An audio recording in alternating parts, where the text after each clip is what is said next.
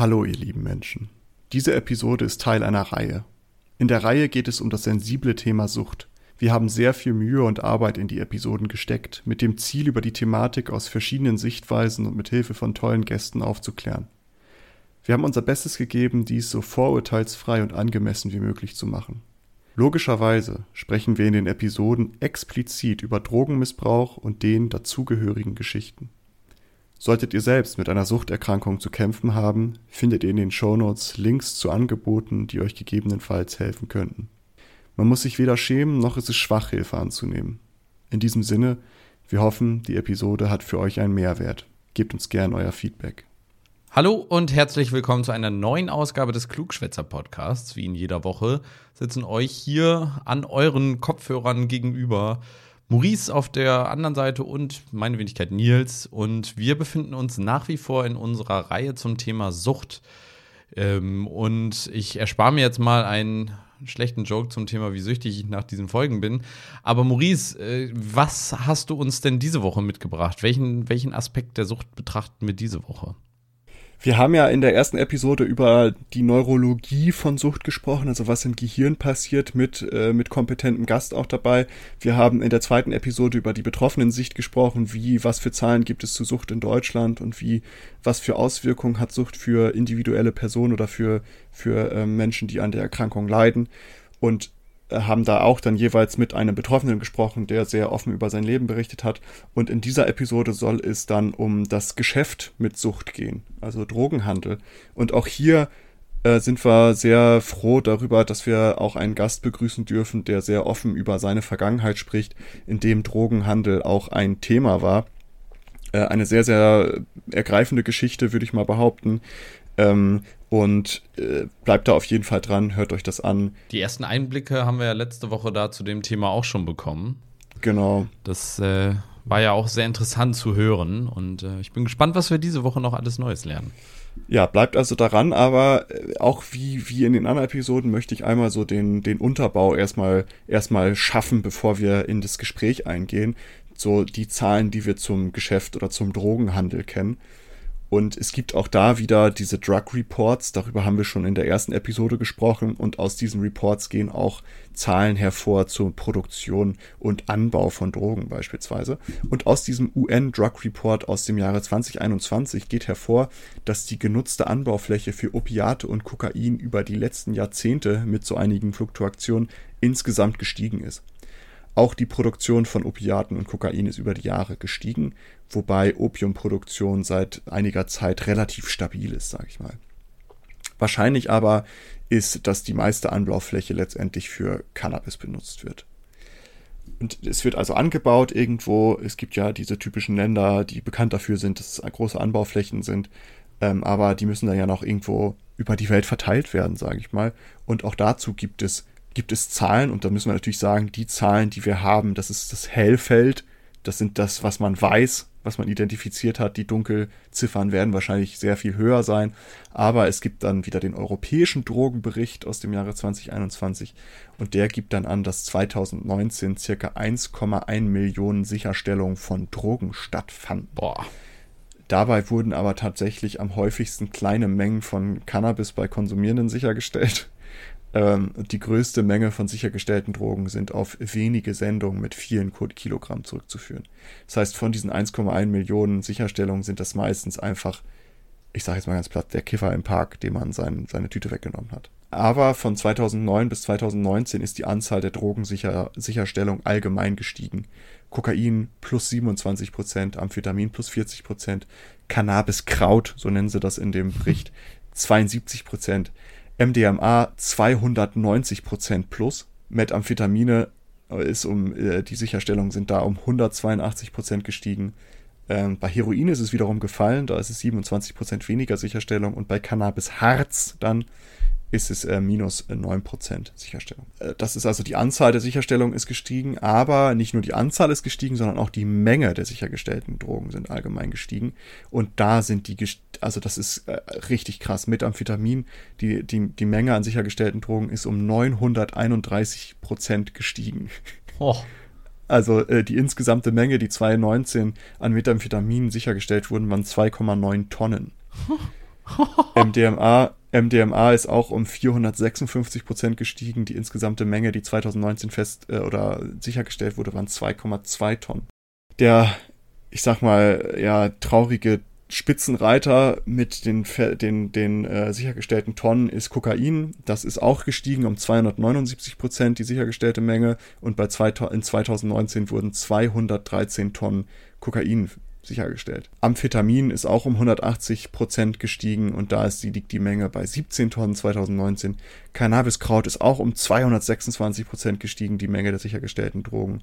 Das sind 148 Tonnen.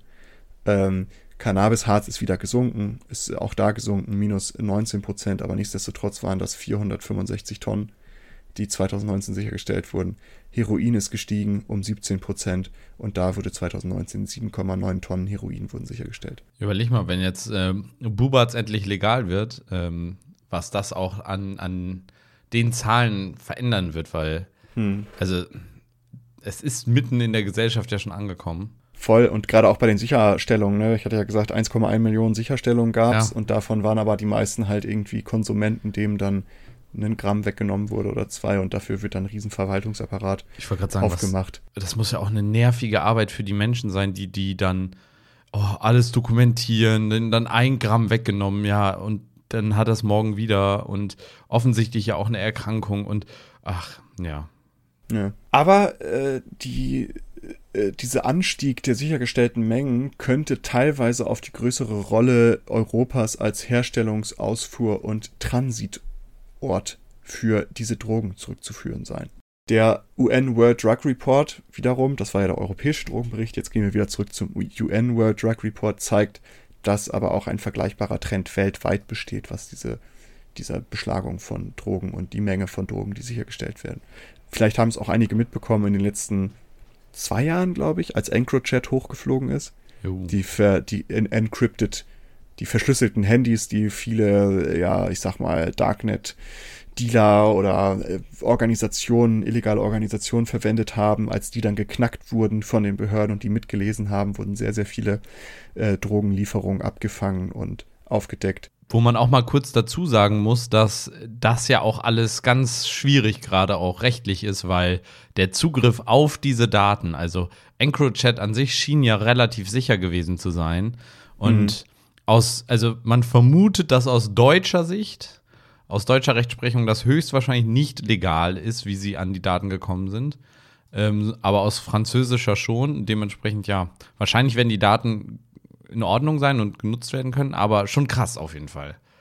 Ich glaube, es gab da, ich bin jetzt aber auch nicht mal ganz auf der Höhe, ich glaube, es gibt entweder jetzt gerade ein Verfahren vorm, vorm Bundesverfassungsgericht oder es gab schon eins, die darüber ja. entschieden haben, ob man das als Beweis nutzen darf oder nicht, weil es gibt Regeln, was als Beweis gelten darf und was nicht. Und da gibt es halt Probleme. Aber darum soll es gar nicht gehen. Nein, nein. Nur man hat halt da schon bemerkt, dass das halt ein, äh, dass das dann plötzlich so ein Anstieg war, weil man halt viele Leute dann hochgenommen hat den es interessiert, guckt euch das gerne an. EncroChat, ihr findet da im Internet genug zu. Gibt es auch sehr, sehr verstörende Dinge, die damit festgestellt wurden. Yep. Ähm, aber wir sehen also, es gibt so einen weltweiten Trend von Schmuggel und Einfuhr. Aber wie ist es denn dann wirklich beim Verkauf? Und äh, neben dem persönlichen Verkauf, sage ich mal, so irgendwo an der Ecke oder im Park, werden große Mengen an Substanzen eigentlich viel auch übers Internet vertrieben.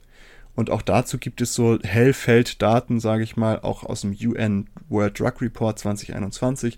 Und da gibt es einmal den Vertrieb von Drogen im Clear Web, also gar nicht mal im Dark Web, sondern halt einfach im normalen Internet. Und ist immer noch lukrativ, hauptsächlich mit Legal Highs nennt sich das, also legale ja, Drogen. Und äh, auch noch mit äh, noch nicht reglementierten synthetischen Drogen und Chemikalien. Berühmtes Beispiel ist da GHB. Ich weiß nicht, ob dir das was sagt. Ja, ist ja jetzt auch gerade vor ein paar Wochen hoch im äh, Thema gewesen, weil äh, GHB ist ja bekannt als auf der einen Seite Partydroge für manche, mhm. aber für ganz viele Menschen auch als K.O.-Tropfen bekannt und damit genau. in, in schlechtem Zusammenhang. Und Joyce Ilk hat das ja als tolles Comedy-Material für sich entdeckt und Witze über Vergewaltigung gemacht, was ja vor ein paar Wochen ziemlich hochgekocht ist. Ja, genau. Und das ist ja sowas, das kannst du, ich glaube, das ist in Reinigungsmitteln drin, wenn es mich nicht, irre, wenn ich mich genau. nicht irre. Und das kannst du einfach so im Internet bestellen und dann äh, hast du halt so ein nicht reglementierte synthetische Droge bei dir zu Hause. Das möchten wir natürlich niemandem empfehlen, aber nur damit ihr so meint, was ich damit, äh, damit ihr versteht, was ich damit meinte mit nicht reglementierte synthetische Drogen und Chemikalien. Vielleicht noch als wichtiger Zusatz, also das zu benutzen oder zu nehmen, ist ein Ritt auf der Kanonenkugel, also kann ganz geil sein, aber kann halt auch ganz schnell äh, Lichter ausbedeuten. Dementsprechend da definitiv macht das nicht. Dann, wenn ihr da irgendwie in die Richtung, dann äh, ja, informiert euch lieber und äh, holt euch nicht irgendein Reinigungsmittel. Ja, und äh, was aber halt bei im Clear Web dann immer auf, auffällt, ist da, dass da sehr viel bestehende Rechtslücken ausgenutzt werden. Und äh, die stellen sich auch immer wieder auf die neuen Gegebenheiten ein. Also wenn es da irgendwie eine neue Anpassung, Gesetzesanpassung gab, sieht man, dass sie sehr schnell sich darauf einstellen und halt neue Legal Highs oder neue synthetische Drogen oder Chemikalien verticken, die noch nicht reglementiert sind. Eine Sache, die man da vielleicht in dem Kontext auch noch kennt, ich weiß nicht, erinnerst du dich noch an die Badesalze? Ja. Auch eine die Sache. Zombie-Badesalze. Genau. Ja. Vielleicht noch mal ein etwas erschreckenderes Beispiel als äh, GHB, was diese Badesalze wurden als Badesalze verkauft, deswegen hießen sie so, ja. waren aber ziemlich, ich weiß nicht, was es äh, im Endeffekt war, aber es war auf jeden Fall so krass, dass reihenweise Menschen äh, gestorben oder an Psychosen erkrankt sind und dann teilweise sich selbst das Leben genommen haben. Also äh, da gibt es ganz viele, ganz viele grauenhafte Geschichten ähm, zu, zu, diesen Legal Highs, weil die häufig so neu sind, dass sie ja niemand abstecken kann, was passiert, wenn man die nimmt. Mhm. Es gibt auch Spices, ich weiß nicht, ob du das kennst, das ist so ein Legal Kraut, was man sich bestellen kann, was auch durchaus gefährlich ist. Das heißt, von diesen Legal Highs ist eh abzuraten, weil es ist halt sehr wenig darüber bekannt und ähnliches. Man kann sich schwierig darüber informieren. Aber das ist halt noch ein lukratives Geschäft. Aber natürlich die großen Mengen an illegalen Drogen werden wiederum im Darknet vertrieben. Obwohl halt eine hohe ja, Volatilität, sage ich mal, bei Marketplaces im Darknet bestehen, immer wieder fällt, fliegt ja wieder eins auf. Silk Road ist ja zum Beispiel hochge, ist ja, äh, wird ja hochgenommen und ähnliches. Eine der bekanntesten. Genau. Also es gibt, besteht eine hohe äh, Volatilität bei diesen Marketplaces, aber es ist trotzdem davon auszugehen, dass halt seit 2011 der äh, Verkauf und auch Umsätze über Darknet Marketplaces insgesamt rapide gestiegen sind.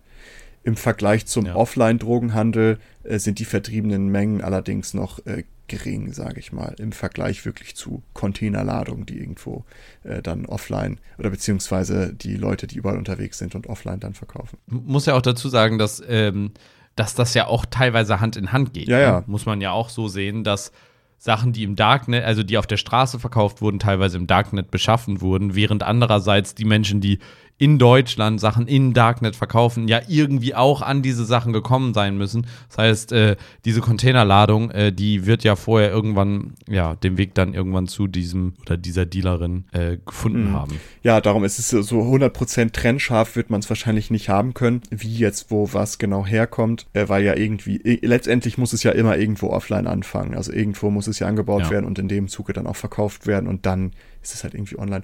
Aber wenn wir uns so die Verkaufszahlen im Darknet angucken, sehen wir, dass eigentlich der Verkaufsschlager ist äh, Cannabis. Das sind ungefähr 30 bis 40 Trans Prozent der Transaktionen, ist so geschätzt. Danach kommen so ähm, Stimulantien, Ecstasy, Kokain und Opiate, jeweils irgendwie so 5 bis 12 Prozent aller Transaktionen. Und interessanterweise werden aus Europa und Nordamerika die meisten Drogen versandt. 13 Prozent der Darknet-Versand oder der, der Drogensendungen kommen aus Deutschland. Ja, 2021 gaben global circa 14,5 Prozent der Menschen, die im vorausgegangenen Jahr Drogen konsumiert hatten, an, dass sie ihre Drogen über das Darknet bezogen. Also gar nicht mal so wenig. 2014 waren es global gerade mal noch 5 Prozent. Also auch da sieht man, in sechs Jahren hat sich da schon sehr, sehr viele Leute, die sich da äh, dann umge ja, sage ich mal, umgepolt haben und jetzt im Internet bestellen. Ebenso gab bei einer Umfrage circa 40 Prozent der Befragten an, dass sie im Jahr 2021 das erste Mal Drogen im Darknet bestellt hatten. Kauf über Drogen äh, oder Kauf von Drogen über das Darknet könnte also beliebter werden, aber es kann natürlich auch damit zusammenhängen, was wir in der ersten Episode ja auch besprochen hatten, dass eben gerade im Anfang der Pandemie die Lieferketten ins Stocken geraten sind, da man mit Schmuggel und ja, sowas nicht mehr so einfach, dass man irgendwie jemand mit einem Koffer im Flugzeug von keine Ahnung was, äh, Amsterdam nach äh, Amerika fliegen konnte, um da dann Gras zu verticken oder was auch immer.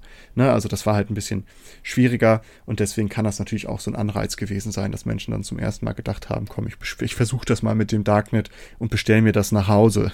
Aber wir haben jetzt hier einmal uns grob angeguckt, wie sind so die Zahlen, was wissen wir. Wie gesagt, nur Hellfeld, die Zahlen, die Dunkelfeldzahlen werden wahrscheinlich deutlich höher sein, aber wir haben so grob mal drüber gesprochen, Anbau und Produktion, was wissen wir über Schmuggel und Einfuhr und wie ist dann so der Verkauf geregelt, was wissen wir dazu.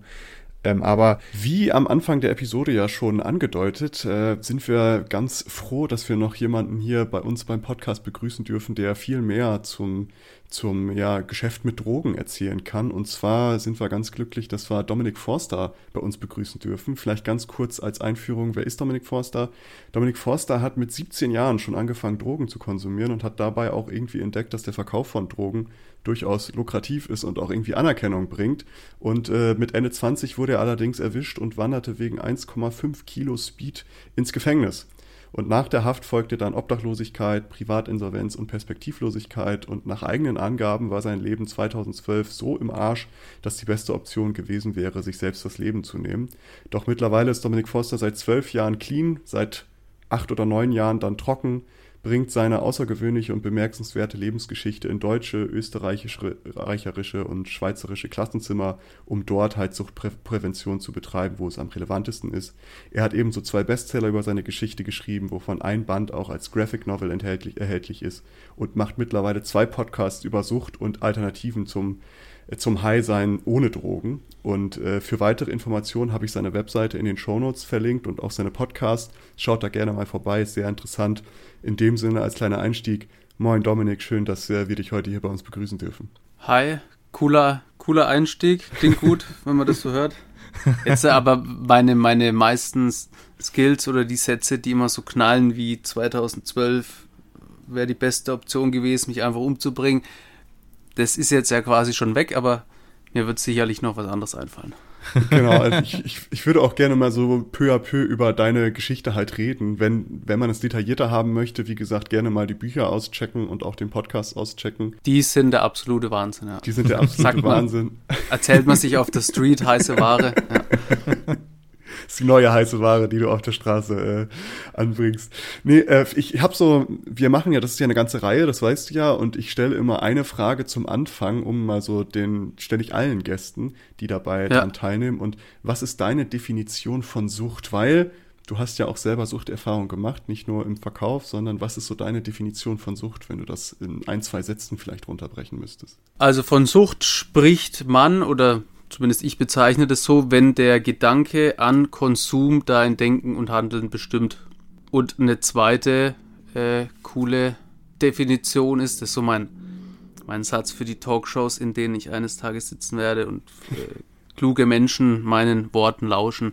Und, und zwar, äh, wenn wir die Komplexität von Sucht auf ein Wort runterbrechen wollen, dann sagt es das Wort Sucht schon an sich. Sucht ist gleich Sucht. Menschen werden süchtig, wenn sie das, was sie suchen, nicht finden oder gar nicht wissen, wonach sie suchen sollen. Mhm. Das äh, ist, ist eine schöne. Ist cool, oder? Ja, ist ja. eine schöne Definition. Ja, ich bin da drauf gekommen auf das, auf das Sucht. Sucht ist gleich Sucht, weil ich habe äh, wollte einen YouTube-Channel machen. Irgendwann hat es mich aber total genervt und ich habe es jetzt wieder sein lassen, weil mein Ding ist so Bühne und äh, im weitesten Sinne habe ich jetzt ja ein äh, ich habe jetzt mein, mein eigenes, meine eigene Mediathek, also ich habe jetzt die Lösung der Drogenproblematik und das quasi auf einer anderen Plattform zu haben, exklusiv, aber natürlich nur für die Schulen, wie auch immer. Ich habe mal YouTube versucht und äh, da habe ich dann versucht, Schlagwörter zu googeln. Also ich habe geschaut nach was, sagt man jetzt nicht googeln, aber ihr wisst schon, was ich meine. Ja, ja. Ich habe geschaut, nach was suchen denn die Leute. Und dann äh, war irgendwie so Sucht nach Anerkennung, Sucht nach irgendwas und dann irgendwann Sucht den Superstar und ich dachte mir, sind die alle süchtig? Und dann kam es mir so, boah, Sucht ist ja, ist, ist ja Sucht, Sucht. genial. Ja. ja. Sehr schön. Äh, gefällt mir die Definition, also beide, die du auch gebracht hast, interessant, weil es wird ja auch interessant dann in, wie das für die einzelnen Menschen, die dann hier jetzt dran teilnehmen an der Reihe, äh, wie sich das vielleicht auch unterscheidet, je nach, je nach Blickwinkel. Ähm, darum ja. diese Einstiegsfrage. Aber vielleicht, um auf deine Geschichte eher zu kommen, vielleicht ganz grundlegend, weil wir ja dann eher so über deine, deine Dealer-Vergangenheit sprechen. Wie ist es dazu gekommen, dass du, dass du Drogen verkauft hast? Also der Beginn meines Live-Programms Flashback ist, niemand hat vorsichtig zu werden.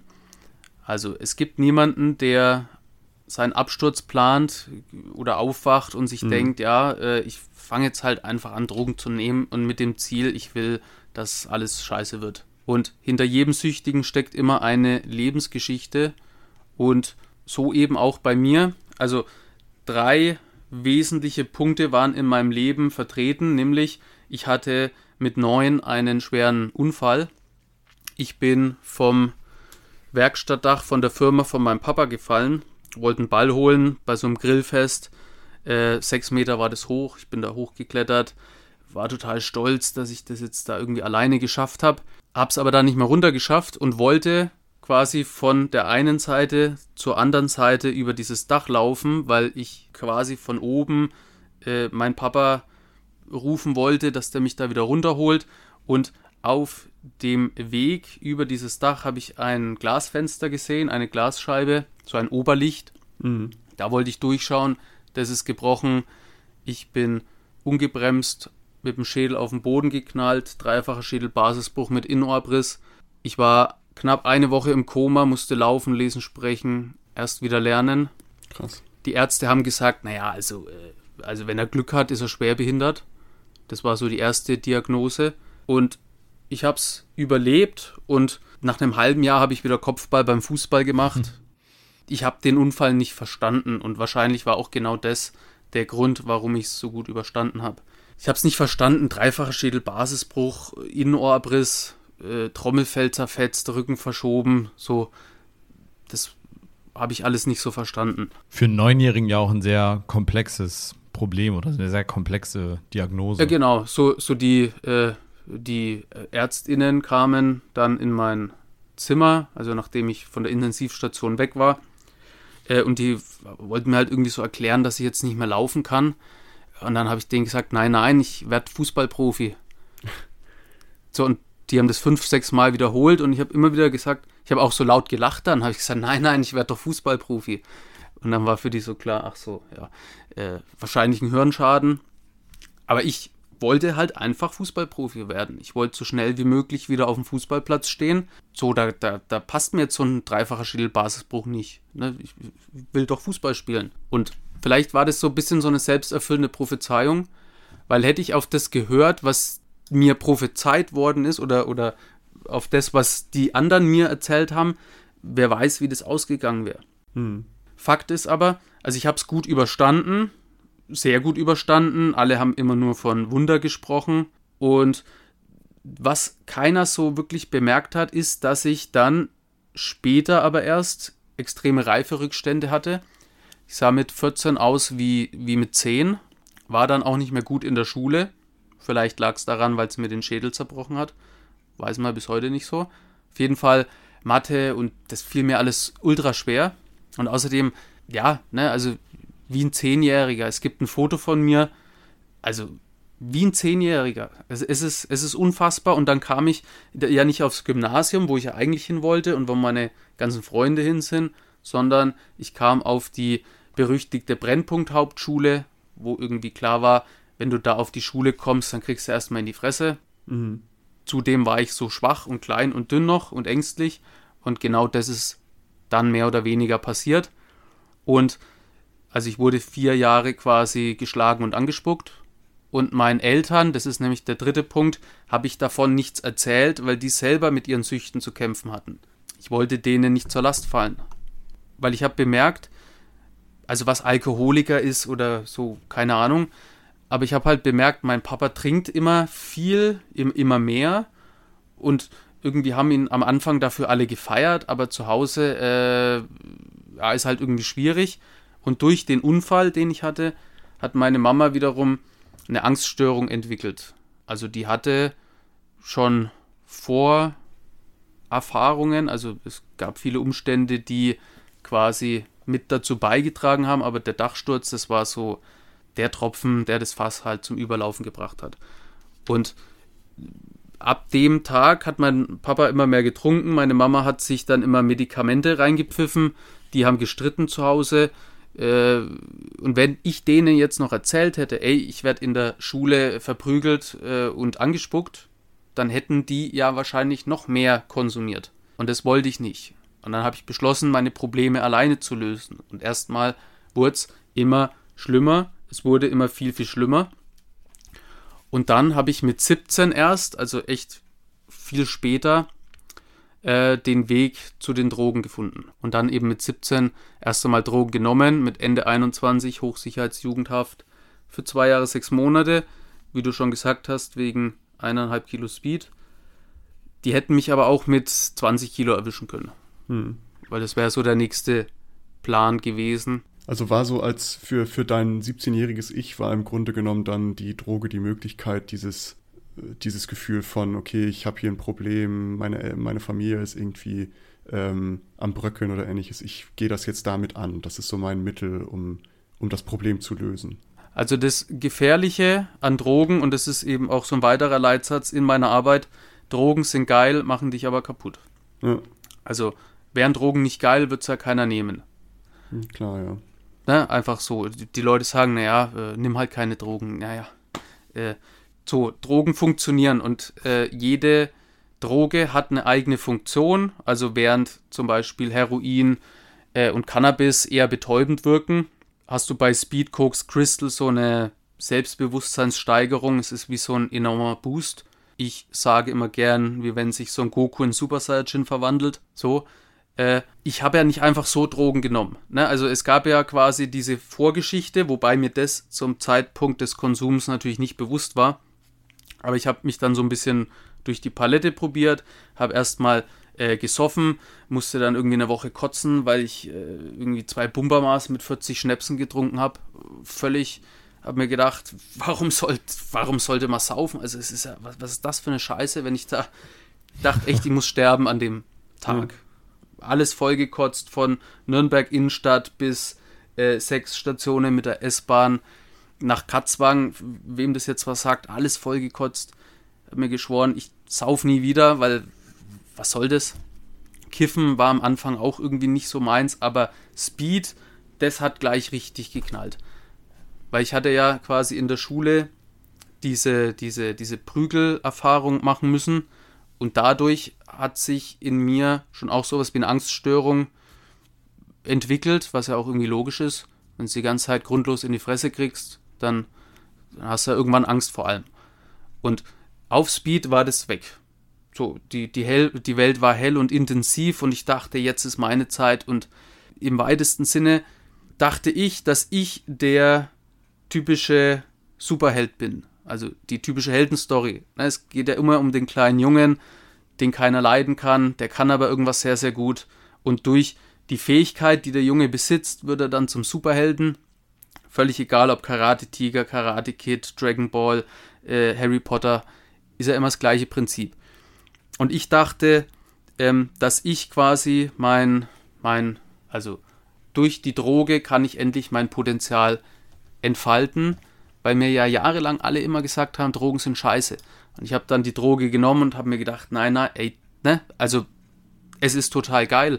Und wenn ja alle sagen, Drogen sind scheiße, und wenn das ja anscheinend so ist, dann bin ich vielleicht doch der eine Auserwählte, bei dem es halt nicht so ist. Hm. Und du hattest jetzt gesagt, mit 17 ging das los. Hast du dann auch direkt ähm, mit dem Dealen angefangen oder war das dann erstmal eine Phase, in der du reiner Konsument warst? Ich war erstmal der reine Konsument und es war für mich auch sehr, sehr schwer, an Drogen überhaupt ranzukommen. Also im Prinzip war es so, ich bin aus der Schule raus, habe dann beschlossen, Forster, du musst jetzt irgendwie cool werden. Es kann ja jetzt nicht sein, dass du dein ganzes Leben lang irgendwie von fremden Menschen grundlos auf die Fresse kriegst. Also irgendwas muss jetzt passieren. Und dann habe ich mal so recherchiert, was gilt denn als cool. Dragon Ball Z reinziehen galt jetzt eher nicht als cool. So, deswegen bin ich dann äh, auf den Hip-Hop gestoßen. Also Eminem, 50 Cent, Texte aber nicht verstanden. Dachte aber, naja, okay, irgendwie die Klamotten und der Style. Und da hat dann quasi die Verwandlung schon mal begonnen. Und dann bin ich auf diese Jugendfreizeit mitgefahren. Oder auf eine Jugendfreizeit bin ich mitgefahren, um halt neue Leute zu, kennenzulernen also quasi aus meiner Vergangenheit ein Geheimnis machen und jetzt mit der Erkenntnis von den Hip-Hop-Videos neue Freunde bekommen. Das war so der Plan. Und die haben dann Agro Berlin gehört. Also der erste deutsche harte Hip-Hop, äh, Bitches knallen, äh, Drogen verkaufen, Drogen nehmen, äh, Kohle machen, so. Und ich dachte dann, okay, wenn ich bin, wer ich bin, dann werde ich geschlagen, angespuckt, ausgegrenzt. Wenn ich jetzt aber genau das nachmache, was Agro Berlin in den Texten erzählt, dann müsste ich ja genauso cool werden wie die. Mhm. Und der eine, also ich habe mich dann mit den Leuten von der Jugendfreizeit angefreundet und als ich nicht konsumiert habe, war ich dann natürlich auch äh, der Außenseiter, fünfte Rad am Wagen, ne, als Nüchterner in einer Gruppe voller Besoffener, da hast du ja, also hast du irgendwie die Arschkarte. Und dann habe ich mitgemacht und dann hat mich der coolste der Gruppe relativ schnell in seinen Kreis der Konsumierenden mit reingenommen und von dem habe ich die Drogen immer bekommen. Und ich kannte an sich niemanden, der Drogen verkauft. Bis zu meiner Abschlussprüfung, IHK-Abschlussprüfung, äh, Kaufmann für Bürokommunikation gemacht, aber auch irgendwie nur, weil ich das bei meinem Papa in der Firma machen konnte. Gar keinen Bock auf, also so. Egal, ich habe mich da durchgequält und bei der Abschlussprüfung höre ich, wie jemand über weiße, schnelle Sportschuhe spricht. Und mir war natürlich sofort klar, da geht es um Speed. Dann bin ich hin, mit dem geredet, Zwei Sätze später hatte ich dann meine erste eigene Connection hm. in Nürnberg. Und abgesehen vom Geld konnte ich jetzt so richtig loslegen mit Drogen nehmen und Party. Und dann habe ich äh, quasi schnell festgestellt, dass es vielen so geht. Die wissen gar nicht, wo man jetzt Drogen herbekommt. Und dann Leute kennengelernt, die haben gesagt, ja, ey, äh, in Nürnberg kannst du das Gramm Speed für 20 Euro kaufen, äh, in Köln kannst du es für 5 Euro kaufen. Irgendwann habe ich es für 1 Euro gekauft und für 25 verkauft. Äh, so. Und durch die ganzen intensiven Drogen, die ich mir reingezogen habe, ich war auch selber mein bester Kunde, das muss man, muss man dazu sagen, und plötzlich ganz seltsame Leute in deiner, in deinem Freundeskreis, ganz seltsame Gestalten, die dich total feiern. Also natürlich nicht mich, sondern Geld und Drogen. Aber als Außenseiter in der Junge jetzt endlich mal Freunde zu haben, plus die Drogen, plus das Geld verdienen, das war's schon. Ja. Das, das muss ja auch super überwältigend sein. Ich meine, gerade in der Situation, die du das beschreibst, die Drogen führen automatisch schon zu diesem ja aufgeputschten ähm, Bewusstseinszustand. Dann dieses viele Geld, was in dem Alter ja auch eher ungewöhnlich ist, dass man so viel Geld verdient und so in Anführungsstrichen einfach im Vergleich zu anderen Berufen. Und auch noch diese soziale Anerkennung. Ich kann mir schon vorstellen, dass das eine sehr, ja, auch in der Form süchtig machende Situation ist. Ja, ja, ich habe äh, auf Ecstasy äh, oder MDMA habe ich dann immer, ich, ich habe geheult vor Glück, weil ich, weil ich dachte, die, ich habe endlich Freunde gefunden und nicht durch die Drogen bin ich jetzt quasi der auserwählte Junge, der und mein, mein Ursprungsplan vom Drogenverkaufen war gewesen, ich verkaufe Drogen. Ähm, am Anfang dachte ich auch wirklich, also okay, es ist illegal, das weiß ja irgendwie jeder, aber wenn das bei mir so gut funktioniert, dann suche ich einfach Leute, Außenseiter im Leben, mach die auch drauf, weil die erleben ja dann auch dieses wahnsinnige Gefühl wie ich. Also, ich will jetzt nicht sagen, dass ich dachte, ich mache was Gutes, aber da es bei mir so erstaunlich gewirkt hat und ganz anders als das, was die anderen mir immer so erzählt haben, die Lehrer, die Medien, wie sie alle heißen, dachte ich, naja, also ne, ich habe selber gerechtfertigt und ich lag wildfremden Menschen, ganz kaputten Leuten, also irgendwie Träne unterm Auge tätowiert und so ganz heftige Leute, quasi die Menschen, die mir in der Schule auf die Fresse gehauen haben, denen lag ich heulend in den Armen, weil die mir gesagt haben, was ich für ein heftiger Dealer bin. Also so eine ganz, äh, ne, und das meine ich mit, äh, man fängt nicht einfach so an, Drogen zu nehmen. So. Es ist komplexer als einfach nur. Genau, einfach nur und deswegen funktioniert die, Au äh, die Aussage, naja, nimm halt keine Drogen oder Drogen sind schlecht. Das sollte man aber nicht machen. Das bringt nichts. Hm. Darüber würde ich gerne gleich äh, später auch nochmal mit dir schnacken, über Prävention, weil das ja dein, dein Beruf ist ja. jetzt. Ähm, aber vielleicht mal kurz, um da noch, um bei dem bei deiner Dealer-Vergangenheit zu bleiben. Was, also, ja. was für Drogen hast du denn so verkauft? War das hauptsächlich Speed oder sind da auch noch andere Dinge zu beigekommen? Hast du irgendwann dein Portfolio erweitert, sage ich mal? Also Gras habe ich verkauft, Speed und Ecstasy. Hm. Crystal habe ich, wollte ich verkaufen, habe es aber dann immer selber genommen. Wobei ich, also die Hälfte von allem habe ich mindestens selber genommen und ein Viertel habe ich noch verschenkt. Also ich mache jetzt natürlich meine Street Credibility kaputt, aber war ein ganz schlechter Dealer. Also ganz schlecht. Weil ich auch, wenn, wenn Leute kein Geld hatten, also ne, da, da, da seht ihr auch quasi wieder den kleinen Jungen von der Schule, der einfach nur Freunde haben wollte. Wenn Leute kein Geld hatten, habe ich gesagt, komm Bruder, zahlt's halt nächste Woche. Und wenn der nicht bezahlt hat, war es mir auch egal. Also mir ging es gar nicht so um dieses, ich will jetzt ein harter Krimineller sein, sondern äh, ich wollte einfach, dass wenn ich durch einen Club laufe, dass die Leute mir abchecken und mir erzählen, wie toll ich bin. Das, das war so mein Ziel, die Anerkennung. War denn das, also für mich klingt das so ein bisschen auch so daraus, dass diese Trennung zwischen deiner ich sag mal, Konsumentenperson und der Person, die du als Dealer warst, dass die auch gar nicht so klar vorhanden war, sondern du warst eben so gesehen immer kontinuierlich beides. War das denn für dich auch im Bewusstsein so, dass du praktisch, ich bin jetzt Dealer und ich identifiziere mich ein Stück darüber? Oder war das so etwas, was, sag ich mal, nebenbei passiert ist? Du brauchtest es selbst, du hast es dadurch, konntest du es refinanzieren? Oder war das so ein Gedanke, den du dir auch explizit genommen hast und gesagt hast, ich werde jetzt Dealer, damit kann ich echt viel Geld verdienen, irgendwie sowas in die Richtung? Oder war das einfach so etwas, was natürlich in Anführungsstrichen passiert ist? Das ist eine gute Frage. Also ein wichtiger Punkt war noch, mein Papa hatte ja diese Autovermietung. Hatte, weil meine Eltern sind mittlerweile Pflegefälle, so die gibt es nicht mehr, die Firma gibt es auch nicht. Also ein riesen Familiendrama.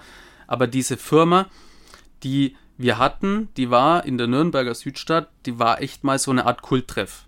Also da sind die Leute gerne hin, weil die gesagt haben, der Forster ist ein hart arbeitender Mensch und äh, wenn sie da ein Auto mietest, da kannst du vorher mit dem Chef einen Schnaps saufen. Das galt als, äh, als besonderes Merkmal sozusagen. und die Leute sind da gerne hin, dann haben die am Wochenende gegrillt, dann kam irgendwie der Nachbar und äh, also so hart arbeitender Mensch aus, wie soll man sagen, naja, aus dem Blog sozusagen. Also ein, ein Mann, der viel arbeitet, den die Leute kennen, da gehen sie gerne hin, der trinkt immer einen, das ist doch super.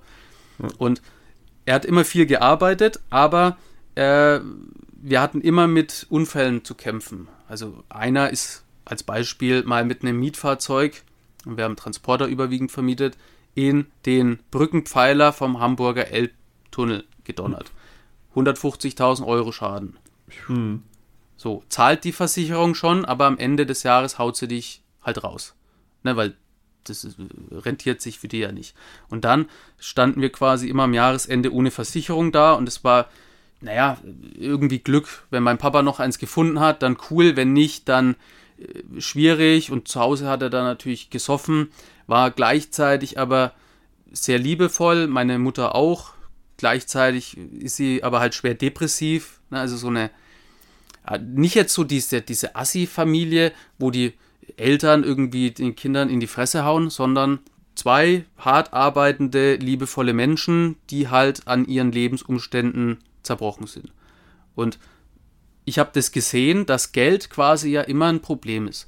Also wenn Unfälle passieren, haben wir wieder Geldnot, dann streiten alle, dann nehmen die Drogen oder, oder, nehmen Medikamente, trinken Alkohol, schwierig, deswegen muss ich Geld verdienen. Und als ich dann in dem Club war, total drauf, und da erzählt mir irgendeiner, dass er in Köln ein Speed, ein Gramm Speed für 5 Euro kauft, habe ich mir gedacht, was?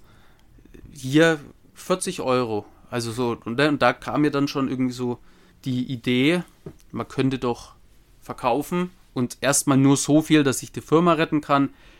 Aber dann kam halt eben dieses Machtding dazu, plus ich war ja irgendwann gar nicht mehr nüchtern, habe alle zehn Minuten konsumiert. Mhm. Ich war dann nur noch in meinem Film und dann wollte ich mir eine eigene Insel kaufen und dann meine eigenen Gesetze machen und die Unterdrückten können dann da leben und ich bin ihr König. Also so völlig. So im Traum dann irgendwie. Ja, irgendwann war es halt einfach völlig, völlig absurd.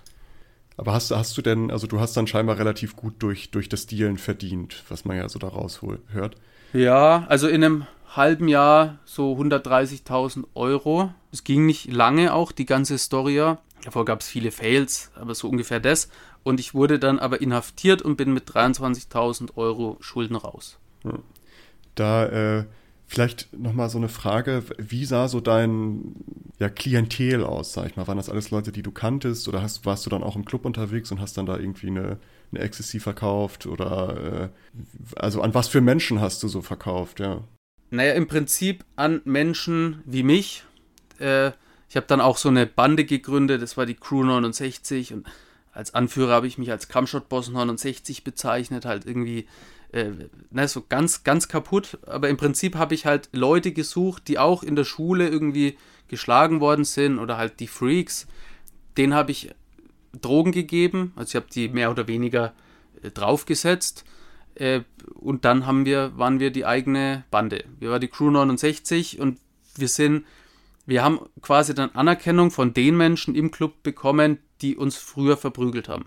So, und das war im Prinzip so die Zielgruppe, nenne ich es jetzt mal. Ja. Das finde ich ist eine, eine spannende, auch eine spannende Sache. Die, wie, wie siehst du, oder wie hast du damals vor allen Dingen äh, die, sag ich mal, war dir Verantwortung für deine äh, Konsumenten, für deine äh, Kunden so gesehen, war das eine Sache, die dir bewusst war, dass das diesen Menschen potenziell schadet oder war aufgrund deiner eigenen Erfahrung, deiner eigenen ja, Sicht auf die Drogen diese Gefahr, dass darunter Menschen auch leiden könnten, gar nicht so genau bewusst?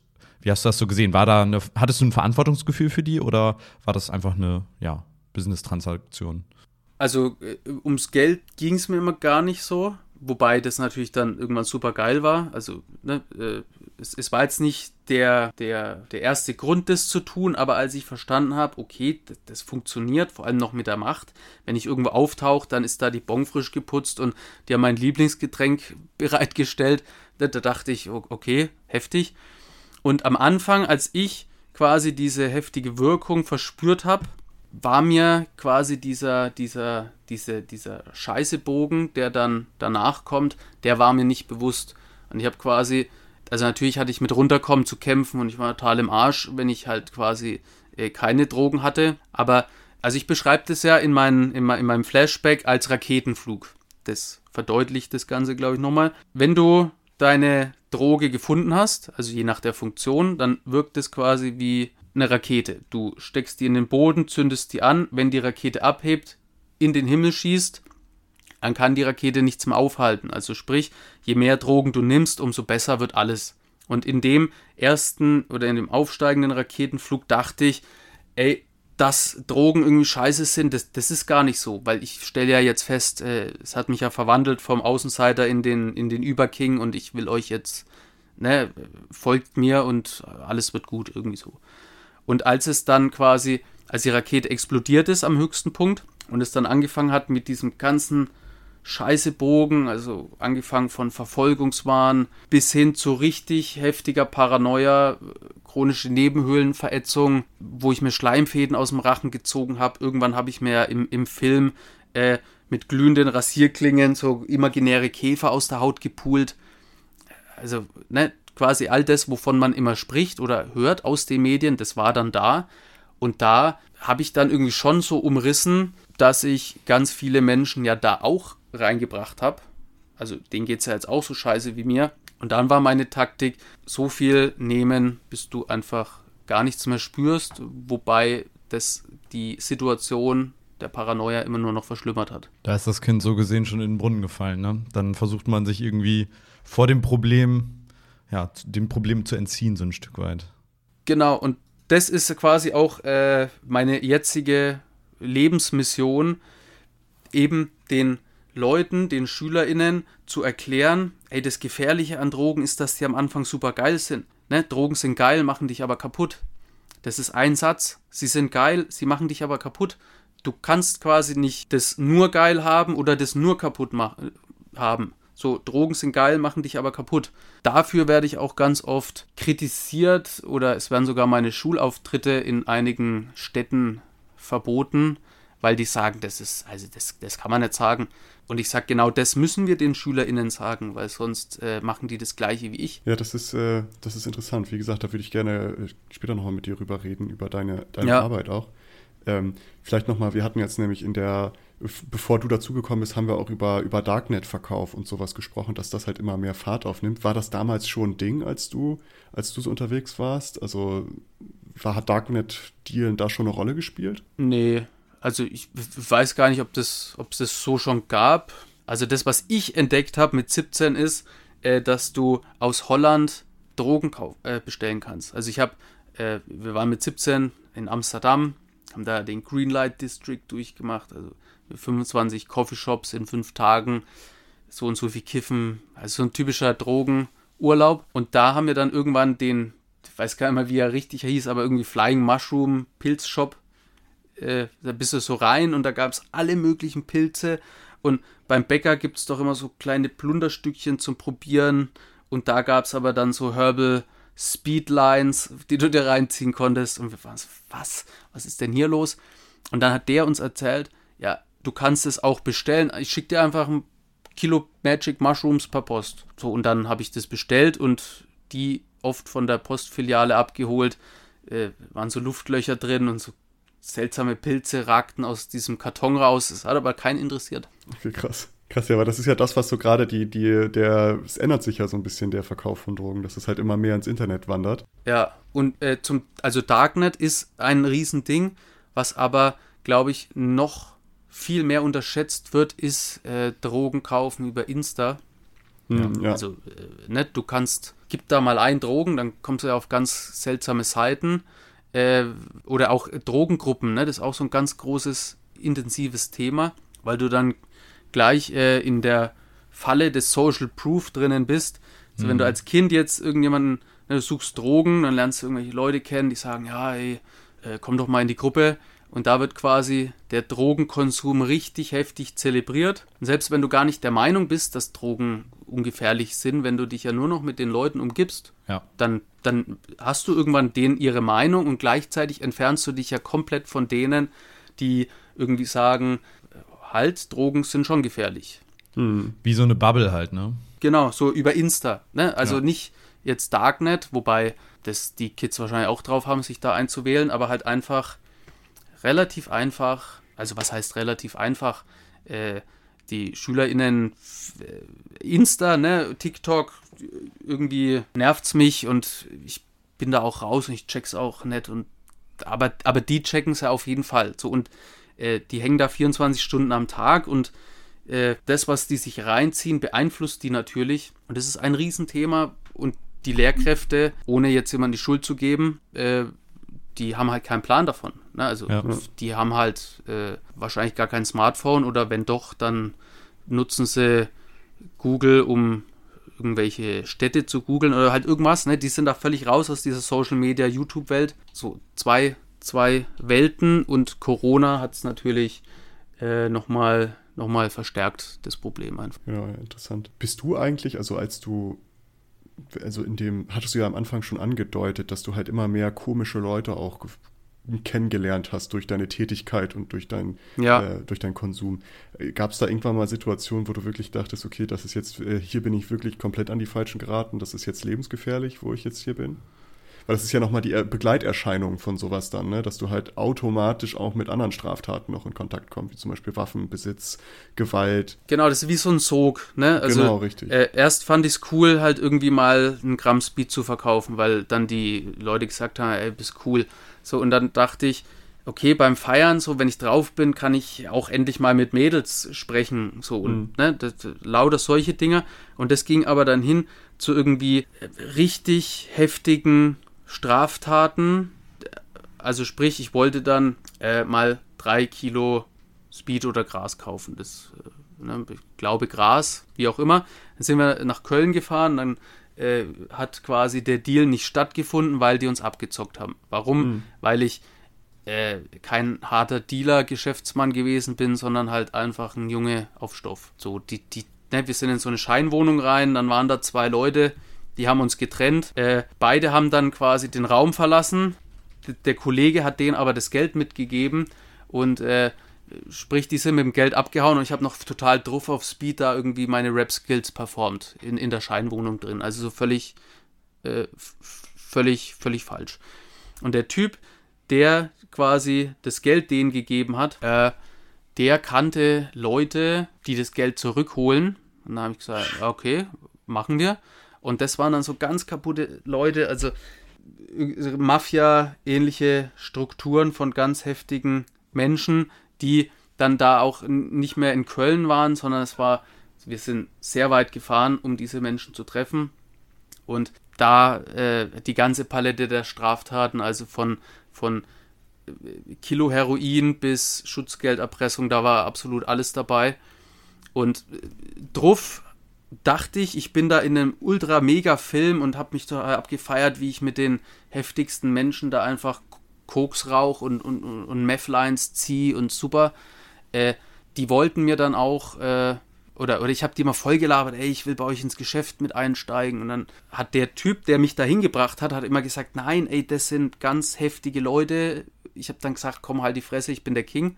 Also immer mit diesem, ne, die Drogen haben da immer aus mir gesprochen. Ich habe denen gesagt, komm, ey, ich verkaufe für euch Heroin jetzt. Ich, ich kannte absolut keinen, der Heroin kauft. Ja. Und die wollten mir irgendwie drei Kilo Heroin mitgeben und haben gesagt, ja, wie lange brauchst du, um das zu verkaufen? Das sage ich, drei Wochen. Was für drei Wochen? So, also, ne? Und äh, hätte ich das nicht geschafft, also die hätten mir es mitgegeben, drei Wochen, äh, Ausweis musste abgeben, damit die wissen, wo du wohnst und zack. Und wenn du das nicht schaffst, dann, dann äh, stechen die dich halt ab. So, da ist dann nichts mehr mit äh, lustig und der Junge ist mal drauf und will Party feiern. Da bist du in ganz heftigen Dingern drin und einmal da drinnen kommst du halt ultimativ schwer wieder raus. Und ich habe heute noch Paranoia, dass mich die Vergangenheit wieder einholt. Ja, das also, stelle ich, mir, stell ich mir tatsächlich auch so so vor, dass das einen immer irgendwie dann begleitet. Sobald du halt einmal in solchen Strukturen drin warst und die dich kennen oder so und man irgendwie. Ne, ja. Äh, also ich stelle mir das auch krass vor. Darum ist es ja, es ist ja genau das, das ist ja immer eine Begleiterscheinung. Also aus vielen von solchen Geschichten wie deiner hört man ja immer raus, dass es dann zu noch anderer Kriminalität führt oder man halt mit Leuten in Kontakt kommt, die noch ja. viel krasser sind. Ja, irgendwie. Ja, ich, ich, ich, wollte ja mein Leben immer so leben wie in so einem Film, hm. habe ganz viel dafür getan und als ich es dann nicht mehr wollte, als ich in Haft festgestellt habe, ey, äh, also ganz falscher Film, du bist ganz oft falsch abgebogen, ich will da wieder raus, da konnte ich nicht mehr raus. Ne? Mhm. Also der Film läuft dann und du bist da drin, ob du willst oder nicht. Und du kannst nicht sagen in Hochsicherheitsjugendhaft, ey, oh, äh, ich hab's jetzt verstanden, könnte mich könnte, mich, könnte mir vielleicht noch eine Chance geben. Nee, du bist jetzt in Hochsicherheitsjugendhaft, umgeben von 330 psychopathischen Straftätern. Um ein Beispiel zu nennen, der eine hat seine Mutter bei lebendigem Leib mit der Axt zerstückelt. So. Da bist du jetzt. 912 Tage lang.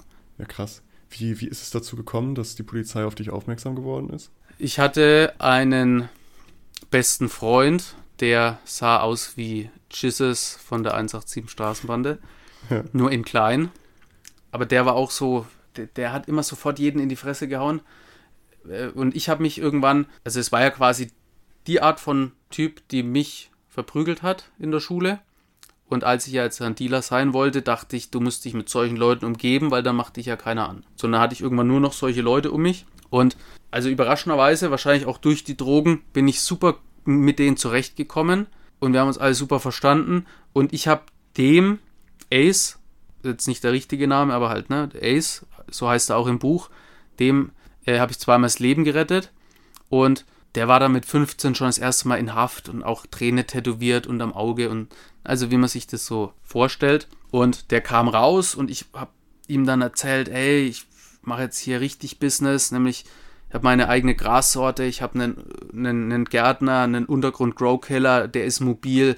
Im Monat verkaufen wir 5 äh, Kilo Gras und dann kommt Speed dazu und 10.000 Teile und zack und richtig heftig. Äh, es war so quasi in der Phase des Umsetzens, wobei wir pausieren mussten, weil ich war so, so drauf, ich hab's, hab's gar nicht mehr geschoben. Also ich mhm. bin äh, in, in Boxershort bin ich durch die Wohnung gekrabbelt, das war eine richtige Messi-Bude, hab mit dem Fernglas aus dem Fenster geschaut, um zu checken, ob die Bullen mich observieren. Ich hatte aber kein Fernglas. Also ich habe mit meinen Händen das Fernglas gemacht. Okay, krass. War total im Film und bin da rum und dann habe ich den Putz von der Wand ab, weil ich dachte, ich habe da Speed eingebaut und also ganz kaputt. Und ich hatte aber zwei Kilo Speed zu Hause. Und ich musste irgendwie jetzt mal wieder runterkommen, hab, hätte es aber niemals geschafft, wenn ja quasi der Stoff immer verfügbar ist. Und dann habe ich dem Ace meine zwei Kilo Speed gegeben, habe gesagt, pass drauf auf, bis ich wieder klarkomme. der hat es hinter meinem Rücken verkauft, wurde erwischt, Aussage gegen mich, Haft. Ah, okay. Also den, wie, wie nennt man es, daher kommt auch der Begriff 31er, oder nicht? Dass man das äh, ja, ja. Betäubungsmittelgesetz, der Paragraph 31, dass man Strafminderung bekommt, wenn man äh, Aussage Genau, gegen, du kannst dann sagen, der war's. Sozusagen. Genau. Da und auch noch eine kleine Lesson. Der, äh, wenn jemand sagt 31er, ist es immer, bezieht sich das auf das äh, Betäubungsmittelgesetz. Und das geht mir immer super auf den Sack, weil ja. irgendwelche 14-jährigen Kinder, die ein bisschen Hip-Hop gehört haben und vielleicht mal einen Joint geraucht haben oder auch schon Tilidin geknallt haben, wie auch immer, die benutzen dann dieses Wort und das ist, weil die haben gar keine Ahnung von dieser Welt. Also irgendwelche Kinder. Zum Glück. Und das, zum Glück, das zeigt aber, ähm, wie wenig Respekt die vor der ganzen Geschichte haben und wie wenig die verstehen, dass das äh, heftige Straftaten sind, dass das eine Welt ist, in die sie am besten niemals reinkommen sollten. Gleichzeitig tun sie aber alles dafür, weil sie halt durch Hip-Hop-Musik, durch äh, Actionfilme, durch sonst irgendwas den Lifestyle einfach leben wollen. Ja, das stimmt. Das wäre auch noch eine Frage, die ich später nochmal äh, bei dir hätte, bezüglich Popkultur und Drogen, Behandlung ja. von Drogen. Aber um vielleicht mal so dem, der Geschichte zu folgen, dann bist du ins, ins Gefängnis gekommen und warst dann da, du hattest gerade schon gesagt, 912 Tage? Genau, also zwei Jahre, sechs Monate wurde ich verurteilt. Jugendstrafrecht, wo ich natürlich erst dachte, boah, hast du nochmal Glück gehabt, nur die Hälfte an Strafe. Was ganz viele nicht wissen, Erwachsenenhaft. Also klar, wenn du da jetzt auf blöd machst oder Kinderschänder oder 31er eben, die haben da richtig Probleme. Ähm, aber wenn du da quasi kein auf dicke Hose machst, da mitschwingst, dann passiert dir relativ wenig. So, du hast halt dann, äh, nimmst halt deine Position ein, hältst dich an die Regeln, äh, dann kommst du ja gut durch. Jugendhaft, vor allem Hochsicherheitsjugendhaft, ist anders, weil da gibt es nur Opfer oder Täter und entweder du fickst oder du wirst gefickt. Mhm. An der Stelle füge ich immer gerne hinzu, ich wurde gefickt, weil ich war da der Schwache. Mhm weil ohne Drogen war ich wieder der ängstliche Junge vom Pausenhof, nur halt umgeben von kaputten psychopathischen Straftätern. Hm. Also hast du in der Haft auch wirklich mit Gewalt zu kämpfen gehabt von, von anderen Häftlingen, die da waren? Ja, also es war so schlimm, dass ich mir überlegt habe, wie ich mich jetzt am besten und schnellsten umbringe. Hm. Krass. Hab versucht, mich mit dem Gürtel zu erhängen, weil äh, ich wollte, und, und ich habe es aber nicht gemacht oder ich konnte es nicht, weil ich wollte nicht sterben, ich wollte einfach dieser Haftstrafe entgehen. Hm. Das ist auch eine, also da ist man dann, sage ich mal, mit dem wieder auf dem Boden der Tatsachen, ne? Das ist schon. Ja, ja genau. Wo, wo du dann so wirklich weißt, okay, äh, also ich habe mir immer gewünscht, dass dann jemand kommt, mich so am Kragen packt und sagt, das war jetzt deine allerletzte Chance. Ja. Hast, mhm. hast du begriffen, was dich erwartet? Aber da kommt da keiner, weil du bist ja dann in der Endstation. So, und danach, äh, also ich, es gab dann, ich habe einen Weg gefunden, ähm, wie ich es quasi rausgeschafft habe, um es ganz schnell äh, durchzumachen. Ich habe ich wusste, dass die Briefe gelesen werden. Jetzt mhm. habe ich einen Selbstmordbrief an meine Eltern geschickt, wissend, dass der gelesen wird und dann quasi die Psychologin kommt. Der habe ich erzählt, dass ich mich umbringen will. Und dann hat die mit mir einen Deal gemacht, wenn ich mich nicht umbringe, dann komme ich am nächsten Tag auf den Gang für potenzielle Selbstmörder also so wurde der Gang jetzt nicht bezeichnet, so, so nenne ich es jetzt halt. Und bin halt dann quasi ähm, erstmal weg von diesen heftigen Kriminellen hin zu denen, die halt, naja, wie ich auch die Schwachen waren. Und da ist aber dann wieder was Interessantes passiert, nämlich man könnte ja jetzt glauben, wenn man Menschen mit demselben Schicksal auf einem Raum zusammensperrt, dann helfen die sich, weil die haben ja alles selber erlebt. Aber genau das Gegenteil ist der Fall. Weil wenn jetzt einer merkt, ey, warte mal, jetzt kann ich Gewalt ausüben, hm. dann macht er das. Und dann war ich quasi in der nächsten Gewaltstruktur drin. Ich wusste, dass ich da, da kann mir nicht viel passieren, außer blaue Flecken. Und ich habe mich dann jeden Tag auch geschlagen. Müssen, also müssen, ne, ich, ich wollte ja das nicht. Äh, aber ich, weil du musst dann da mitmachen. Also es gibt quasi kein, äh, lass mich in Ruhe, ich will hier nur meine Zeit absitzen, das geht einfach nicht. Es gab auch irgendwie Gewalt von, von Wärtern, die da waren gegenüber Gefangenen? Äh, in, auf dem Gang jetzt nicht, aber an sich schon. So wie ich es aber beurteilen kann, nur wenn es Aufstände gab, sozusagen. So wenn es gerechtfertigt ist, sagen wir es so. Also nicht einfach ohne Grund, dass da einer. Genau, nicht, un, nicht ohne Grund. Rechtfertigung. Ich will, Ja, ja, will mir soll jetzt schwierige- anmaßen, das zu Genau. beurteilen, ne, aber Ja. Äh, jetzt nicht einfach so, sondern ähm, das ist ja auch ein, ein ultimativ heftiger Job. Du musst ja. Ja. die ganze Zeit damit rechnen, dass irgendeiner ausrastet und dir einen Schraubenzieher in den Kopf rammt. Na, also und das da wirklich so, nicht so, nicht in, in Brasilien, in den Favelas, sondern halt in Deutschland im Hochsicherheitsjugendknast. Da läuft es so ab. Um, um vielleicht mal den Bogen auch noch zu der Zeit jetzt danach zu, zu ziehen und zu dem, was du jetzt machst. Du bist ja dann aus dem Gefängnis wieder rausgekommen und dann praktisch auch hast das versucht, glaube ich, hinter dir zu lassen, wenn ich das richtig äh, in Erinnerung habe. Ja, Und wie muss, also, äh, du hattest das vorhin ja auch schon angemerkt. Du hast auch diese Angst nach wie vor, dass dich diese Vergangenheit wieder einholt. Aber ja. wie du auch schon angemerkt hast, du, du bist dann schon in der Situation, es gibt nicht nochmal diese zweite Chance, sondern ab dem Moment, ja, bist du in dieser Situation, dass das passiert ist. Wie muss man sich das vorstellen?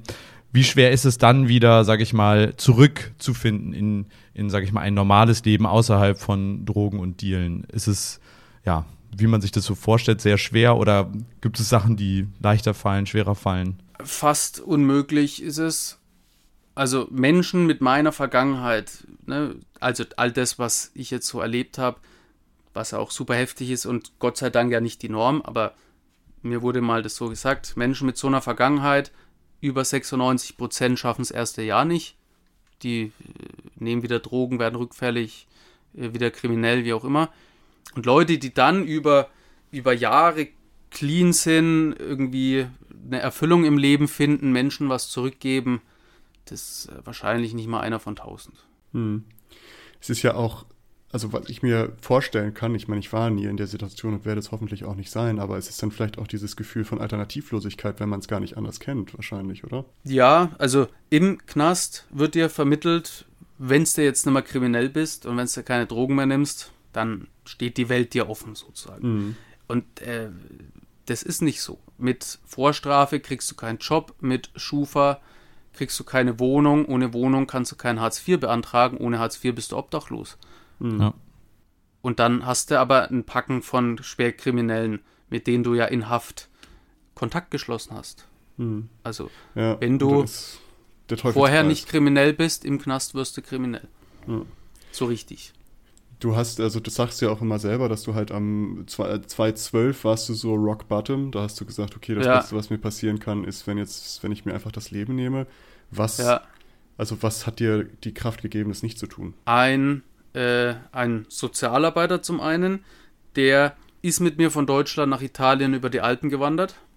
Das Okay. war quasi so der, der Startschuss von, da habe ich begriffen, echtes Erleben funktioniert. Das war quasi so die, die Urversion von dem natürlichen High, was ich jetzt quasi in den Schulen lehre.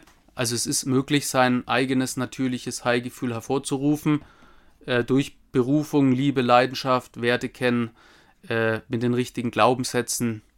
Daraus habe ich jetzt quasi ein, ein, ein Ganzjahresprogramm für Schulen entworfen. Und das war so der Ursprung, weil ne, im, im Prinzip habe ich da gelernt, setze einen Fuß vor den anderen und egal wie weit dein Ziel entfernt ist, wenn du immer weiter gehst, erreichst du es. Hm. Plus abgefahrene Natur. Also am zweiten Abend waren wir auf so, einem- auf so einer Hütte, äh, irgendwie von 5 Uhr morgens bis 17 Uhr durchmarschiert, völlig nass geschwitzt, völlig fertig. Und dann haben wir so eine Art Blitzlicht in der Therapie gemacht. Also ich bin ja da mit meiner Therapiegruppe drü- äh, gelaufen. Halt so eine Befindlichkeitsrunde. Und dann liegen wir da an so einem, also eine Wiese, das war so ein Grün, ich habe sowas noch nie gesehen. Ein Bergsee, türkises, also schimmerndes Wasser, hinter mir quasi die Berge, äh, die schimmern in Rot, weil gerade die Sonne untergeht. Und als wäre das nicht schon genug, kommt dann irgendwie so eine, so eine Horde weißer wilder Pferde, die dann so um diesen See rum galoppieren. Also einen besseren Trip gab es auf LSD auch nicht. Ja. Und äh, ich konnte es gar nicht fassen. Ich so, wa- was, seht ihr das auch? So, ich habe dann hab gesagt, dem Therapeuten gesagt, kannst du bitte ein Foto machen mit dem Pferd? Es glaubt mir keiner, dass da jetzt, also so abgefahren. Und ähm, die Alpenstory ist super cool, also vor allem der Satz, setze einen Fuß vor den anderen und egal wie weit dein Ziel entfernt ist, wenn du nicht aufhörst weiter zu gehen, dann erreichst du es. Eigentlich so ein geiler Satz für so ein Ende von so einem Live-Auftritt, Vorhang fällt, cool. Auf so einer Reise clean sein ist jetzt aber nicht schwer, ne? weil du stehst um fünf auf, läufst die ganze Zeit, bist total geflasht, bist im Team, äh, geil.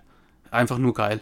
Wenn du danach aber wieder in dein Leben musst, wo Schulden, Depression, Obdachlosigkeit, Messibude, äh, psychische Krankheiten auf dich warten, dann ist es im Prinzip nur eine, naja, es ist wieder nur so ein Überbrücken, bis du dich halt irgendwie wegballerst. Und da hatte ich wieder Glück und um es kurz zu machen, ich habe die Liebe meines Lebens geheiratet und sie hat mir das Leben gerettet. Das ist, äh, das ist schön. Sehr romantisch. Ja. ja, aber ich glaube, vielleicht, ich glaube, ohne andere Menschen geht es halt auch nicht, ne? Also ich kann mir ja. schwierig vorstellen, da komplett allein rauszukommen, ohne jemand, der an einem glaubt oder und dann auch äh, einen liebt, dann wie in deinem Fall, so wie man dann halt ist und auch ohne Drogen. Du dachtest vorher, du bist mit Drogen der King und da ist plötzlich jemand, der sagt, hey, auch ohne Drogen finde ich dich ganz cool. So. Und ich habe ich hab zehn Jahre gebraucht, um äh, diese ganzen Filme loszuwerden. Also normalerweise, wenn ich jetzt sowas erzählt habe wie hier in dem Podcast, was jetzt äh, hatte ich jetzt davor nicht so gerechnet, aber ist jetzt sehr, also ich finde die Stimmung gut, ja. ich finde die Stimmung cool und das, was ich erzähle, ist ja gleichzeitig auch sehr intensiv. Nach so einer Session wäre ich normalerweise früher wieder in so einem posttraumatischen Film gelandet und wäre dann zwei Wochen depressiv auf dem Sofa gelegen. Mhm. Und das habe ich durch zehn Jahre Therapie halt aufgearbeitet und da gibt es so viele tolle Menschen, denen ich im Prinzip verdanke, jetzt damit umgehen zu können. Ganz weg ist es noch nicht. Immer wieder kommen so Schübe, aber ich weiß mittlerweile, wie ich mir helfen kann. Mhm. Und diese ganzen Menschen, diese ganzen äh, Therapieeinrichtungen, diese ganzen SozialarbeiterInnen, die, das zahlt alles darauf ein. Und ich glaube nicht, dass es jemand ohne Hilfe daraus schaffen kann. Mhm. Krass. Ähm, ich, auch an der Stelle äh, danke für, dein, für deine Offenheit und auch für den Mut, dass du das halt noch machst.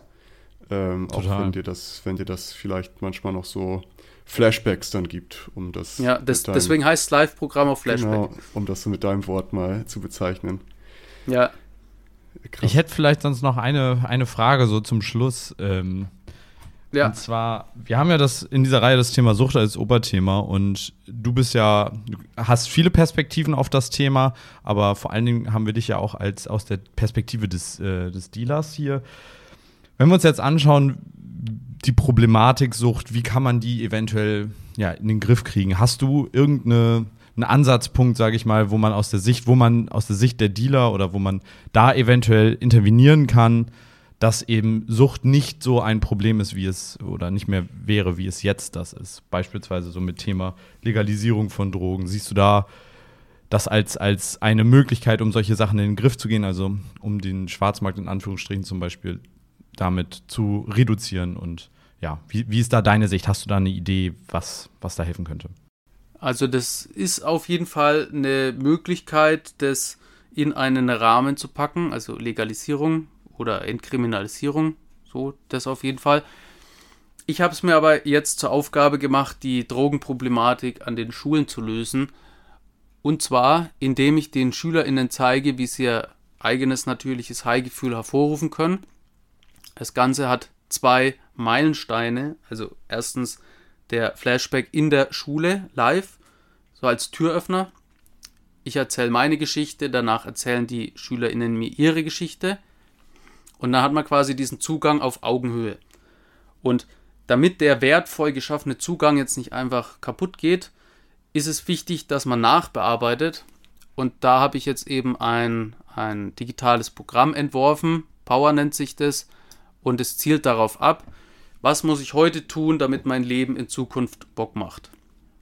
Weil meine Theorie, wenn du Bock auf dein Leben hast, wenn du deine Berufung gefunden hast, Liebe, Leidenschaft, Werte, Glaubenssätze, wenn du dein inneres Feuer entfachen kannst, wenn du einfach begeistert am Leben teilnimmst, dann werden Drogen und Alkohol schon deinen Weg kreuzen. Aber du wirst dich nicht, äh, wegballern, du wirst dich nicht besinnungslos saufen, weil du hast ja Bock auf dein Leben. Die Verführung ist nicht so groß dann. Genau, und vor allem weißt du dir dann zu helfen. Hm. Und mein Plan ist es, dass dieses Programm von 5. bis 10. irgendwann schulbegleitend stattfindet. Und das Programm habe ich jetzt quasi im letzten Jahr Dezember fertiggestellt. Wird natürlich nonstop dran gefeilt, aber äh, ich habe jetzt 40, 50 Schulen, die quasi daran interessiert sind und eines Tages werden das Programm tausende Schulen verwenden. Hm. Dann vielleicht auch nochmal dazu die Frage, was ist deine Kritik an der bestehenden Suchtprävention? Weil ich erinnere mich noch, dass ich früher in der Schule war und es kam irgendein Polizist vorbei, der mir gesagt hat, Drogen sind total kacke, guck mal hier, hier haben wir die Zahlen von Leuten, die in den Knast gehen. Und äh, was ist so dein Problem damit? Wo, wie, wie siehst du das? Es fehlt Emotion. Also Menschen, also die Info, die die Menschen damals, ja, an dich, nehmen wir jetzt mal das Beispiel, äh, gegeben haben, die, die waren ja richtig. Und an sich sind die ja interessant.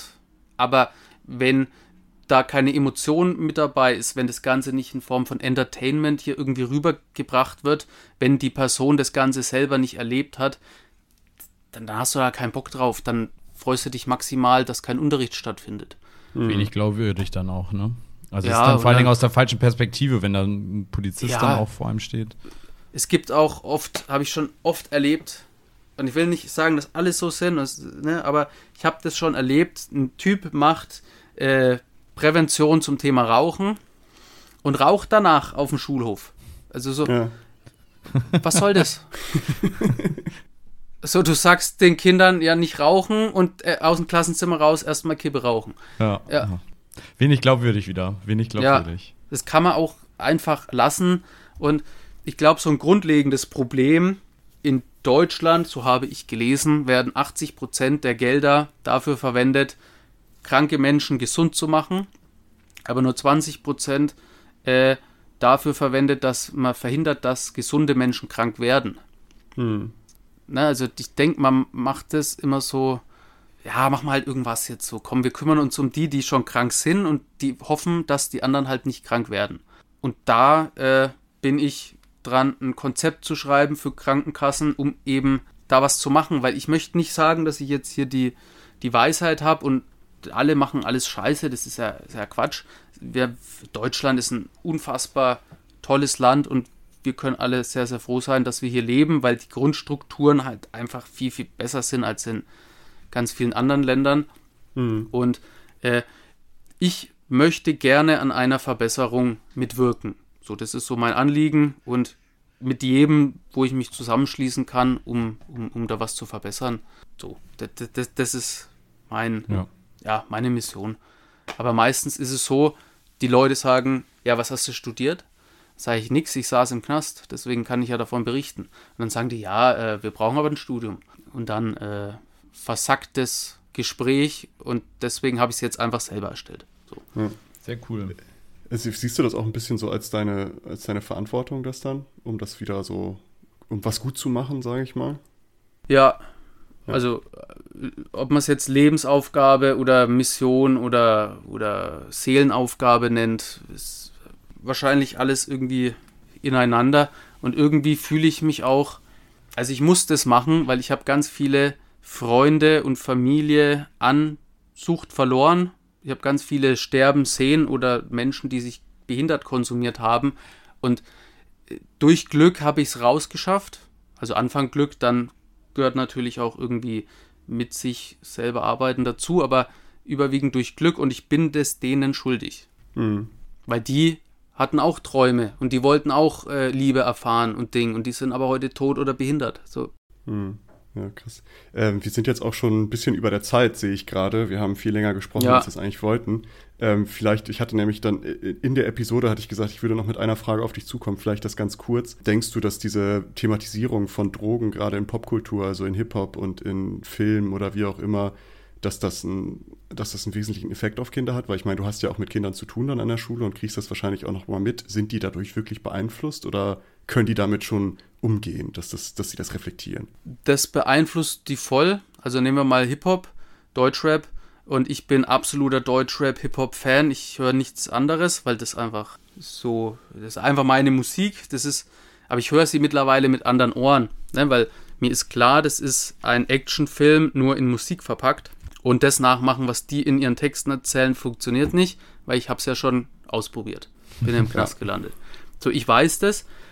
Und das wissen die Kinder aber nicht. Und ich will jetzt nicht sagen, dass der Deutschrap äh, gibt ja auch sinnstiftenden Hip-Hop, aber äh, überwiegend ist es natürlich schon Drogen, Ballern, mit Geld flexen und äh, Designerklamotten tragen. So, äh, dass das die Kinder beeinflusst. Und es hängt da halt auch von den Lebensumständen von den Kindern ab.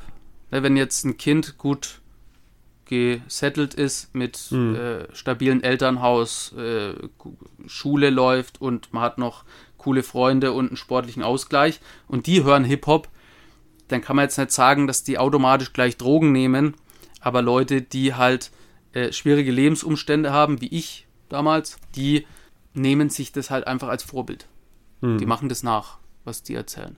Ja, Dominik, vielen, vielen lieben Dank für deine Offenheit, für deine Zeit, für das Gespräch. Äh, ich fand es unglaublich interessant, weil es macht ja nur noch mal deutlich, dass hinter jeder, jeder von so einer Geschichte auch eine Person steckt, die halt irgendwas mitgemacht hat und ja. die irgendwie ihre, ihre Vorstellungen auch hatte. Und ähm, ich würde gerne die Episode schließen äh, wir machen das immer so, wir stellen immer noch eine Frage, die nichts mit dem Thema zu tun hat bei unserem Podcast. Und da stellen wir immer so irgendwas, was nicht mehr damit zu tun hat. Aber ein bisschen hat es diesmal damit zu tun, denn ich würde gerne, wenn ihr beide und auch ich, habt ihr so einen Satz, der euch oder ein, ein Mantra, welches euch so durch euer Leben führt. Habt ihr sowas? Ja. Du musst es nicht mitteilen, wenn du sagst, das ist dir zu intim, ist das auch okay, aber vielleicht ist das schön, mal irgendwie für andere Menschen da auch den Input zu bekommen. Es gibt kein besseres Gefühl, als Bock auf sein Leben zu haben. Schön. Das passt. Nils, hast, hast du ein Mantra? Nee, ich habe da gerade kurz, also jetzt auch nur kurz drüber nachgedacht, aber ich habe da, glaube ich, nichts. Also, mir fällt da jetzt auf jeden Fall nichts ein auf die Schnelle. Nee, ist ja, ich, ich überrumpel ja auch immer gerne, ne? Ähm, ich habe ich hab tatsächlich ein Mantra und mein Mantra ist, es hat mein Papa mir auf dem mit auf den Weg gegeben und das ist, ähm, dass man im eigenen Quadratmeter kann man schon viel Gutes tun. Oh, das ja. ist so immer meine Art und Weise, wie ich, äh, weil es, man muss nicht immer, ich als früher als idealistisches Kind, ich dachte, ich gehe raus in die Welt und mache alles besser. Und man merkt ja dann schnell, dass das nicht so einfach möglich ist. Auf jeden Fall. Ähm, und da hat mein Papa zu mir gesagt, hey, vielleicht reicht es auch, wenn du in deinem Quadratmeter was Gutes tust. Und das ist ein nettes Hallo an der Kasse ja. schon. Ja. Und das ist so mein Mantra, was ich sage, in meinem Quadratmeter das Beste zu tun, ist schon genug, um die Welt schöner zu machen vielleicht. Und äh, es ist auch ein schöner Schluss. Dann haben wir zwei, zwei Mantra hier oder Mantras oder wie auch immer der, der Plural davon ist. Ähm, und ich bedanke mich sehr, sehr herzlich für eure Aufmerksamkeit und auch äh, dir natürlich, Dominik, dass du dabei warst. Vielen, vielen lieben Dank. Ich kann nur empfehlen, guckt bei ihm vorbei. Ähm, seine Podcasts, seine Bücher sind alle verlinkt in den Show Notes. Ähm, schaut bei ihm bei Spotify vorbei. Lasst gerne da ein Follow da. Folgt uns auch gerne auf Social Media und auf Spotify. Und ich würde sagen, bis zum nächsten Mal. Vielen Dank. Ciao. Vielen Dank.